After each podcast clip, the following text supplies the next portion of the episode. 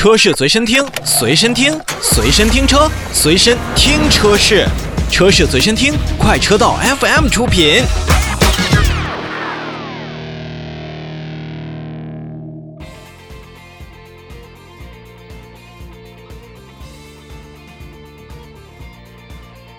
首先，让我们把目光聚集在长城这个品牌。可以说，长城在前一段时间经历了三十年的带引号的扪心自问，现在也是为我们的世人、为我们的消费者展示出来更多在三十年之后长城汽车应该给我们提供的东西。前两天呢，长城汽车的全新动力总成也是在我们媒体之间来进行亮相了。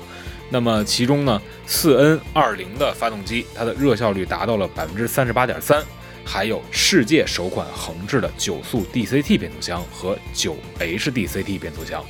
也都是受到了我们很多人的这种关注。而刚才所提到的四 N 二零系列发动机以及九 DCT 和九 HDCT，都将于在年内进行量产，并且在长城汽车的。旗下新品牌以及新车上面来进行搭载。先说四 N 二零系列发动机，刚才已经为大家提到了，它的热效率已经达到了百分之三十八点三，达到了合资的或者说是全球领先的水平。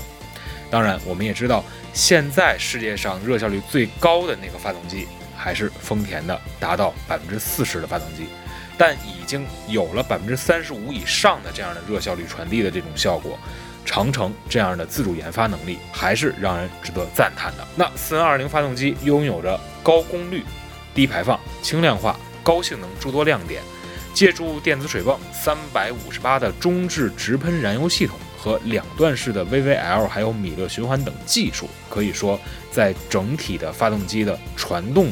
和它的功率方面呢，也确实能够让将来搭载这款发动机的新车。有了更强的动力和更低的能耗。同时呢，由于在结构设计和材质的应用上，那么四 N 二零的发动机的整体的发动机重量比上一代的哈佛自己研制的发动机也是降低了百分之十。在最大功率方面，一百八十千瓦、三百八十五牛米的这样的一个数据，也是可以站在二点零 T 发动机在国内的这种市占率的前列了。再来为大家介绍。九速 DCT 变速器，也是世界上首款横置的九速湿式双离合器变速器。这款变速器呢，也是采用了集成度比较高的电子模块设计，而且呢，非常的紧凑。它的承载扭矩呢，提升了百分之五十四，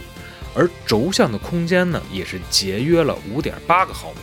平均的重量呢，也是降低了将近有百分之三。搭载的空间呢，与现在量产的七速 DCT 变速箱呢几乎相同，所以说在占有空间相同的时候，九速 DCT 的这个性能肯定是更加优越的。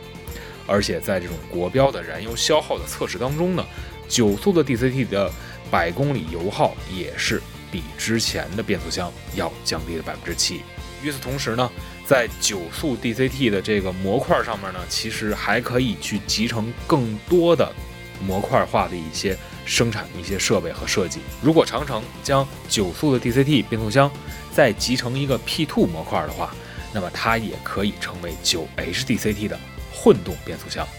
这同样呢也是全球首款的横置 P2 混动九速湿式双离合变速器。不管是刚才提到的四 N 二零，还是现在所说到的九速 DCT。实际上呢，长城汽车在自己的发动机和变速箱的研发道路上已经走了很长时间。我们现在所看到的，诸如哈弗 H 六或者说是魏以及其他品牌的长城旗下的车型，都是用到了长城自主研发的发动机以及变速箱能力。而它的七速 DCT 变速器已经累计生产了一百五十万台，并且三度蝉联了世界十佳变速器的这么一个称号。也是足以证明了长城汽车在动力总成的领域，在国内还是有非常多的领导地位的。好了，具体哪一台车型会在下半年首次搭载四 N 二零发动机和这款全球首款横置的九速 DCT 变速箱呢？我们也拭目以待吧。